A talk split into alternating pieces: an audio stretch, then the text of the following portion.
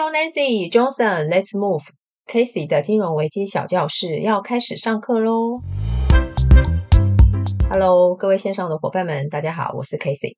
今天是金融危机小教室第二集的播出。我们呢要把上周的话题给它做最后的了结，就是呢要把威卡的后半段故事讲完。先来一个前情提要。威卡呢是家支付公司，最早的发迹就是色情和赌博行业，但是随着法律的监管趋严，色情和赌博行业就已经不能做了，取而代之的就是支付产业。在威卡亮丽的财报数字，忍不住让人多看两眼，但是业界又不是吃素的，其他的支付公司赚得苦哈哈，但是威卡呢却是赚得一愣一愣，任谁都会想要去探讨。威卡，你到底是怎么办到的？是不是真的有那两把刷子，可以在支付业界独占鳌头？可惜的是，威卡并非真有两把刷子。今天呢，就要进入威卡这本书的第三部分——威卡跌落神坛。前面我们说到，威卡获利好到一个不要不要，因此呢，有些人就很开始的认真去研究威卡的获利模式以及成功的秘诀。面对这些人的查证或是提出质疑的言论，事后证实都曾经有被跟踪、被监视，甚至是人身攻击事件。而做出这些事情的幕后主使，无疑就是威卡本身。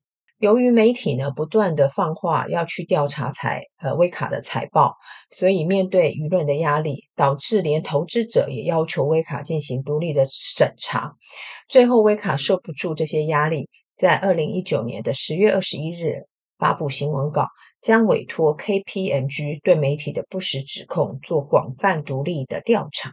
在 KPMG 的调查期间，刚好也是威卡要发布二零一九年年报的时间。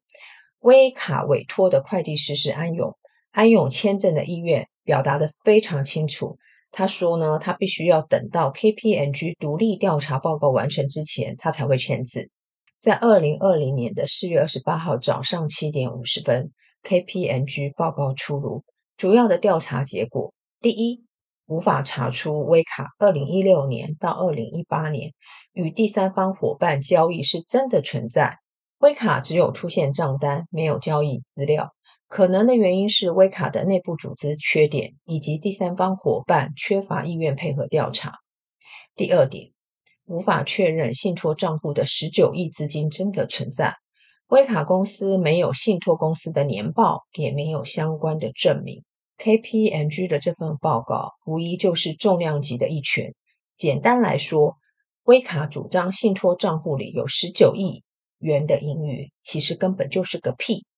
当天威卡的股价暴跌百分之三十以上，外界质疑安永会计师事务所根本就是疏于查核，放任威卡为所欲为。事后发现。威卡的现金流动性根本不足，靠借贷为生。在他要破产的前夕，威卡还从银行搬了很多很多钱。总计破产的时候呢，贷款金额有十八亿欧元，还有十四亿欧元的债券。二零二零年一到四月，银行团一共提供了八亿欧元进到威卡的账户。如果说威卡真的像财报所说的现金很多啊，很有钱啊，但是他又没有做其他的收购计划，到底威卡需要跟银行借这么多钱要干嘛？二零二零年四月二十八号，也就是 KPMG 发布报告同一天早上九点，博朗举行记者会，声明所有的争议都将过去。安永会计师终于展现干劲，要求进行信托账户汇款测试以及信托人的身份认证。二零二零年六月十八号，安永收到来自第三方伙伴某家银行的信件，大意是银行账户有关威卡的余额并不是真的、伪造的、未经授权的。另外一家公司也是发表同样的看法。当天十点，威卡宣布拿不到会计师的签证。威卡股价下跌百分之六十，小马被停职。二零二零年六月十九日，博朗自动下台，并接受调查是否策划整起的威卡诈骗案。检察官最后认定，威卡利用第三方伙伴交易模式，扩大结算表上的金额以及营业额，然后吸引投资人及客户。二零二零年六月二十五日，威卡董事会准备向法院提出破产程序申请。依据威卡杜拜代理人的供词，二零一五年，博朗、小马前财务长以及高阶会计人员，决定用虚构的第三方伙伴生意收入加以灌水，美化财报。威卡的诈骗案终于水落石出。好，在这边我特别梳理一下，对于威卡案提出质疑的主要代表性人物。第一位出场的是德国的某社会工作者，他发现二零零七年威卡在德国成立一家股份有限公司。我们称它为 T 公司。这家 T 公司呢，买下爱尔兰一家支付公司 G 公司，然后再将 G 公司变更名称。整个的合并程序非常复杂。我们如果假设说，威卡你真的要去合并 G 公司，你直接把它吃下来就可以了。你透过另外一家公司来达到收购的目的，是否与威卡想要隐瞒博弈交易有关，不得而知。但是威卡声称他们的业务并不受法案的影响，在这里所说的法案就是美国在二零零六年宣布的非法线上赌博执行法案。虽然威卡声称法案不影响业务，但是这确实与威卡的获利来源有冲突。如果没有影响，这可能代表两个意思：第一个，威卡透过其他的手法掩盖这项行为；第二个，威卡的博弈生意持续的秘密进行。只可惜这些资料并没有引起市场的注意，因此也没有激起太多的火花。第二位出场的是一位股市放空者博斯勒，我们称他为阿贝。这个阿贝呢，发现呢，威卡二零零七年的财务报表有百分之七十的营业额来自德国，其中呢又有多数比重来自避税天堂。问题是说，如果威卡这么会赚钱，为何又需要一直买客户？二零零八年及二零零九年，阿贝发现呢，威卡的银行没有遵守博弈的规定，于是呢，就勇敢的用电子邮件向慕尼黑的利益检查署及金融监管单位呢告发威卡，主张威卡公司洗钱的金额达十亿欧元以上。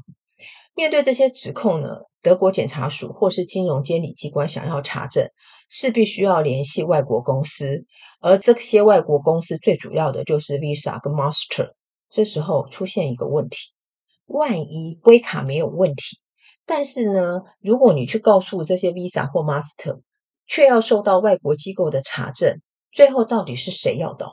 这时候，威卡的律师团提供调查人员一份卖空投机者的行动计划。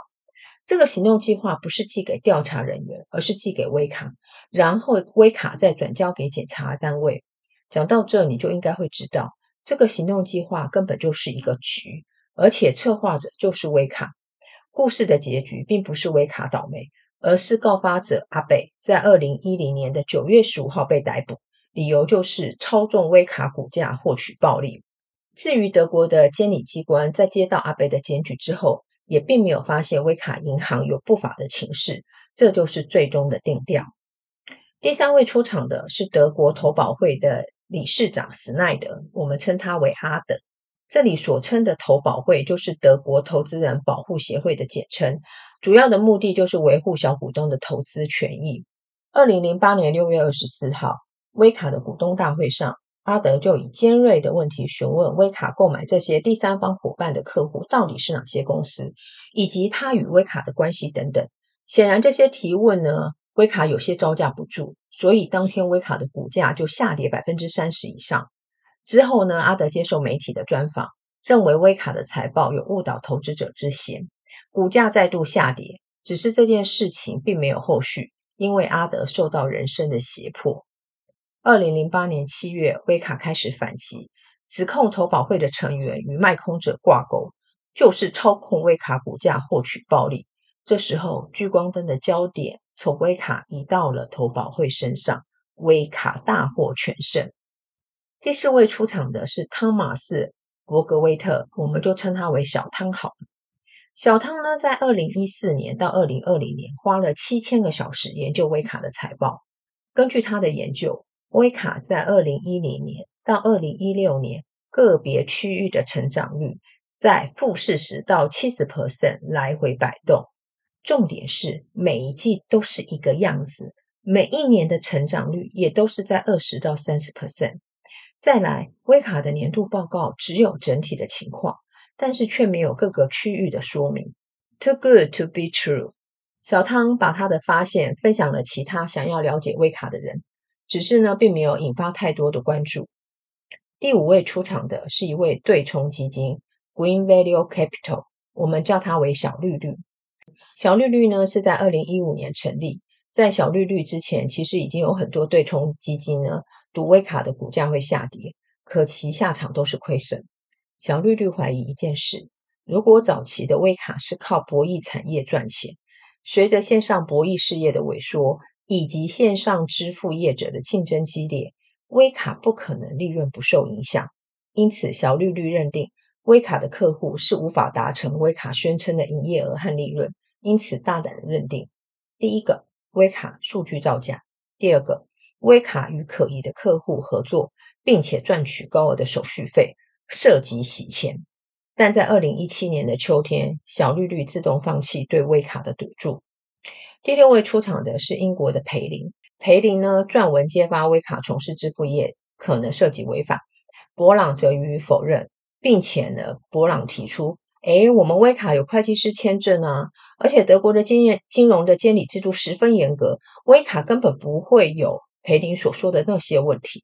威卡呢股价持续上扬，培林呢则声称自己受到跟踪监控，最后中风倒地。最后一位就是伦敦的《金融时报》记者 Dan。二零零七年，Dan 在伦敦的《金融时报》工作。二零一四年呢，开始研究威卡。二零一五年呢，开始发表有关威卡的报道。但与其他之前的爆料者比较不一样的地方，在于他是第一个长期批评威卡的记者。再来，他也是第一个公开威卡在亚洲第三方伙伴交易的问题。二零一九年，Dan 首先公开质疑威卡在新加坡子公司的交易造假。紧接着，威卡公布新加坡法律事务所的调查报告，说明确实发现犯罪行为的线索。随即呢，新加坡警方呢就调查威卡新加坡的办公室，威卡的股价在一个月下跌了百分之四十。同时间，慕尼黑的检察官也开始调查 Dan，理由是《金融时报》与其他投机做空者合作，透过股价操纵来达到获利的目的。德国的监管当局害怕，如果真的有投机交易发生，恐将危害投资者的权益。因此，在二零一九年二月十八号，德国宣布禁止放空威卡股价。大家想想看哦，连德国政府都宣布禁止放空威卡股价，这不是摆明了德国就是力挺威卡吗？所以呢，这种措施呢，就是彰显出主管机关力挺威卡的态度。既然呢，德国的监理机关都认定威卡无罪，请问我们大家有什么好害怕的，对不对？所以呢，威卡的股价继续上扬。至于新加坡交易不实的指控，威卡最后的官方回应是说：“哎呀，这就是新加坡员工的错误行为啊，根本不是呃威卡本身的这个业务造假。”所以威卡再度脱身。二零一九年四月九号，德国监管局向慕尼黑的检察署控告《金融时报》记者 Dan 操控市场。事后舆论认为，德国当时的行为确实有评级新闻自由之嫌。我们说哈，假设你今天德国的呃监管局呢认为说 Dan 呢有操控市场的事实，那你是不是也一定要去调查威卡是不是有虚报财报的情势呢？显然这个处置好像不够对等，只能说呢，德国的监管局虽然是有调查威卡。但是他的职权只能调查威卡银行，却不能够调查整个威卡集团。但是要知道，威卡银行不过就是冰山的一角。如果要一窥冰山的全貌，到底能不能呢？其实说白了，就是官僚体系的作风而已。如果说今天监管局真的想要探视啊，真的很想要认真的来查这整个冰山到底长怎样，认真说起来，他还是可以去做，对不对？所以呢，最终的结论就是说，看监管当局想不想这么做罢了。好，结果显而易见，威卡又脱身了。二零一九年七月，丹又继续报道，威卡一部分的生意可能是捏造的。这时候，威卡所雇佣的情治人员刚刚好手上握有一个录音带，可以用来证明《金融时报》与卖空者同流合污。而且呢，他还透过媒体大肆宣扬，《金融时报》成为德国媒体的箭靶。为了洗清疑虑，《金融时报》委托律师事务所调查，整整两个月的时间。而在这段时间，威卡继续推出十四亿元的债券，大举筹资。二零一九年十月，Dan 再度报道，威卡夸大在欧洲以外地区的营业额和获利，并且欺骗安永会计师，这时候威卡的投资人已经坐不住了，他们受不了，三天两头就有人告诉他们说：“哎，威卡有假期哦，威卡要去查一查哦，威卡财报不实哦。”所以这时候投资人就说：“哎呀，你赶快就。”对威卡施压，就说你赶快去找一个外币的外部的审计师，就做一次特别的查核嘛，让人家知道你是清白的，你是无辜的。二零一九年十月二十一日，威卡发布新闻稿，将委托 KPMG 对《金融时报》所有的指控做广泛的独立调查。OK，the rest is history。好，以上就是这本书的主要内容。接着就跟各位分享我几个小小的读后心得。英国有位教授在一九九九年提出了关于意外发生的风险分析与控管的模型，叫做 Swiss Cheese Model。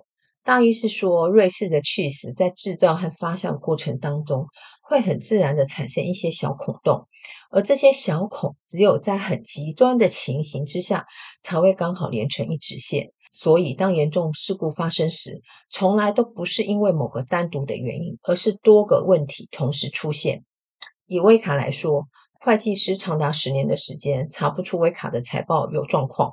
监管局呢，则认为呢，所有对威卡的指控都是蓄意操控股价。至于威卡本身的公司治理部分，包括就是监视的部分，对于董事会的决策根本无法产产生贺阻的风险效果。这所有的一连串危机的失控处理，才是让这整个事件呢，最后落到破产的局面。至于银行对于授信客户的资金流向控管，永远都需要戒慎恐惧。威卡在破产之前向银行的搬钱行为，银行的审核程序到底在哪？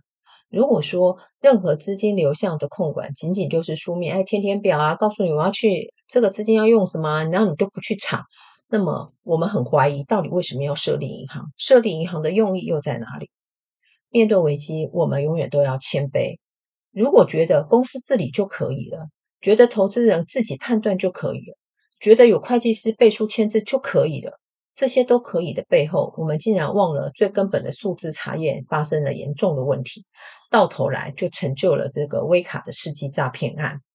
好喽，今天的节目就到这。如果你也有兴趣了解金融危机的历史，也欢迎您一起加入我们的园地金融危机小教室。下课喽，我们下期再会，拜拜。Thank you